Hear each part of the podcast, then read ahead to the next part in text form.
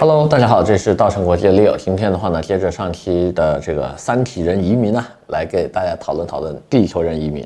那么上期节目的话呢，有一个呃论点，就是为什么大家为了教育移民，对吧？因为中国的好大学这么点儿，中国的吃蛋糕的人，对吧？考考好大学的人有这么多。美国呢，好大学像这么大一个蛋糕，对吧？但是吃的人呢，稀稀拉拉只有几个。那么这样一来的话呢，这个教育移民的本质啊，其实就是一个教育资源的争夺。那么有客人的话呢，在底下留言说：“哎，你中间加拿大的数据不对啊，加拿大九十八所大学，但是对应四十万的考生，岂不是比中国还要难？”呃，我后来看了一下，确实这个数据是有错误的。为什么呢？因为美国是五千七百六十二所高等院校对应两百万 SAT 考生，那么中国是三千零一十三所高等院校对应一千一百万考生，美国是九十八所。大学对应四十万考生，那这个比法肯定是不对的。但是呢，我也确实没有找到加拿大所有高等院校的总和到底有多少。为啥呢？因为加拿大是没有国家级的教育机构的，就没有说像中国有教育部啊，美国有教育呃理事委员会这样的一个东西。加拿大在联邦层面没有。但是呢，每个省里面有自己的呃教育教育局，那么省里面教育局只管本省的东西，别的省我是不管的，所以他们没有统计数据。而且的话呢，加拿大也没有高考这一说，因为大家都是用高中成绩去申请大学的。那这个时候的话呢，加拿大的高考人数有多少，我也是只能靠猜了。那么那个四十万是怎么来的呢？四十万是我看了一下去年的这个人口普查数据。那么，二零二二年呢，全国人口啊，十八岁的人差不多有四十万。那我就算他每一个人都去参加考试了吧，好吧，就没有那种错写的，什么高中之后不读的都去了。那他有四十万，所以九十八对四十万肯定是不对的哈，肯定是不对的，因为前面比的是高等院校啊，不是大学啊，并且的话呢，中国的本科类院校，就中国本科类大学总共只有一千两百七十所。这个数字是非常非常触目惊心的，因为要知道，美国的五千七百六十二所高等院校里面，能颁发学位的，注意啊，能发学位的有四千两百九十八所，也就是说，美国的很多 college 的含金量其实是比大学高的啊，不一定比大学差。这一点跟中国的好像就呃就就本科一定比专科强，专科一定比本科差这个概念在美国是没有的，所以这一点的话，大家也要区分区分清楚。OK，那么今天的话呢，好好给大家聊一下经济话题。那么经济对我们的移民选择到底有什么样的影响呢？希望喜欢我们的小伙伴呢，可以点个赞、转发、关注、收藏，谢谢。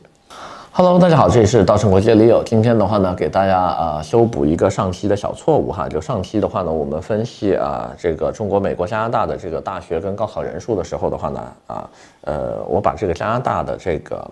大学啊，就就限定成九十八所 university 了，但其实加拿大的高等院校不止这些哈，因为美国跟中国我列的数据都是高等院校啊，高等院校，美国一共是五千七百六十二所高等院校，其中能发本科学位的有四千两百九十八所，可见美国的很多 college 应该含金量要比大学还高啊，所以美国在 college 跟大学这一块来说的话。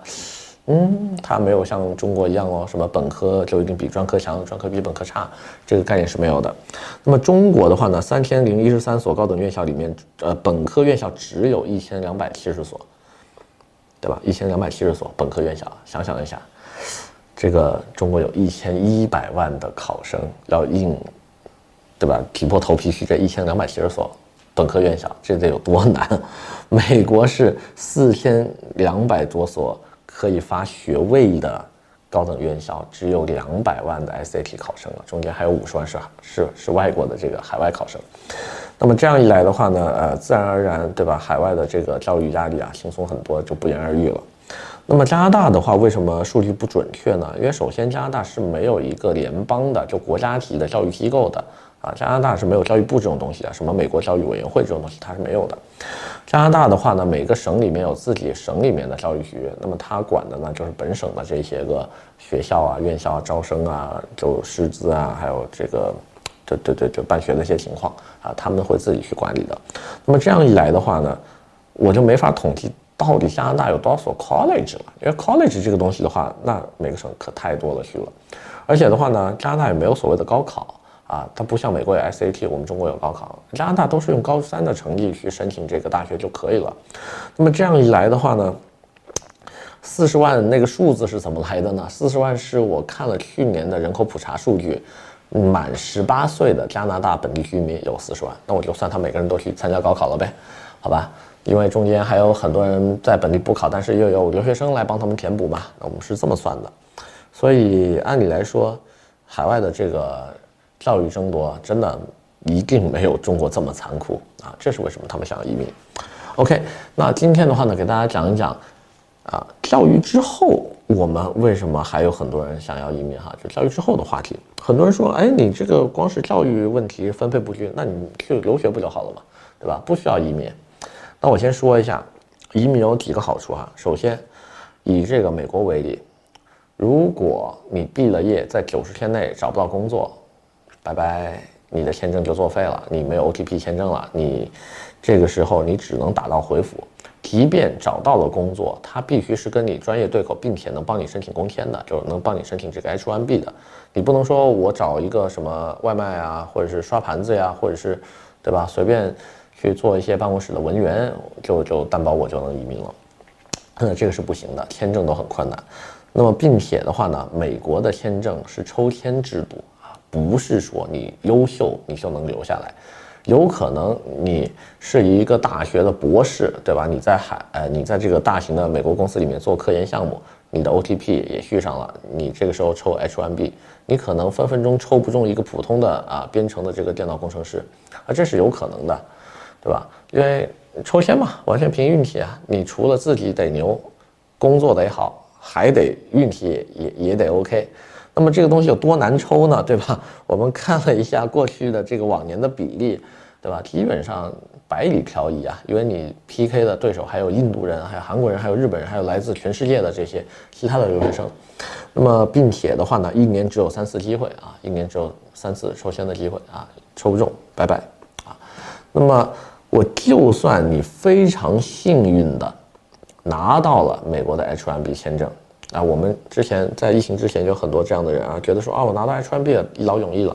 但是呢，你不要忘了，H1B 始终是一个绑定雇主的签证，你中间是不能随便换工作的。所以中间的话，你会遇到雇主压榨你了。我天天让你加班，但是我就给正常工资啊，对吧？你不愿意做，行，没关系，我我请别人。那你不愿意做，你就拜拜。因为美国的 H1B 是 Close Work Permit。一对一绑定的关系，跟雇主是绑定的，它不像加拿大，加拿大是 open 的。OK，那么我们就算你拿了加拿大的这种 open 的 work permit，好吧，你的工作签证时间也是足够的。哎，遇上点意外的情况，比如说疫情那一年，二零二零年武汉的疫情是二月份爆发的，当时有非常多的在当地拿到了工签的这些个小伙伴，就觉得说，哎呀，终于熬到我的工作签证了，终于。对吧？雇主也愿意担保我，我又我又把这个签证又续下来了，我就可以长期留在这边了。回国看一下父母吧。一回国，嗯哼，封城了，航班熔断。那你美国加拿大的老板不能一直等你吧？对吧？我留一个空职位放在这儿，还没人干活，然后我等你三年，那不可能啊！而且那时候不知道等多久，那就只好，对吧？跟你说再见了。那这个时候你好不容易换到的签证啊，明明就是移民之前的最后一步路了，你可能就因此损失掉了。那么这些都是一些意外情况，并且呢，如果你没有美国身份，注意啊，去美国读书，SETM 这几个专业你是读不了的。我想想，叫做什么？SETM，对，S 是那个 Science 科学，E 是 Engineering 工程，E。呃，不是，T 是 technology，然后 M 是 mathematics。那么这四大类型的专业，很多时候是不开放给中国的留学生的啊，这个你还得想好，并且的话呢，在当地，即便你最后对吧，毕了业啊，我我想说，我移民的时候，我我可能找到各种工作了，但是呢，不是每个工种都能移民的，有的时候你只是前期续了签证，但是你想。移民的话，你还得踩对工种。哎，我今年就要这些人啊，这些人我不要，你也一样移民不了。那么这个情况的话呢，在澳洲跟加拿大就会比较常见。所以的话呀，哎呀，反正移民不是一条很容易达成的路呀。在家长有能力为子女创造更好条件的时候呢，尽量为他创造。这样子的话呢，至少他不用说，哎呀，一毕业我就得赶紧找工作，哎呀，还有这种工作也不行啊，我一定要挑这类工作，会把他的择业跟就业面啊逼得非常的窄，对吧？那在这样一个最近美国不还裁员嘛，在这样的一个就业形势下的话呢，孩子的压力是非常大的。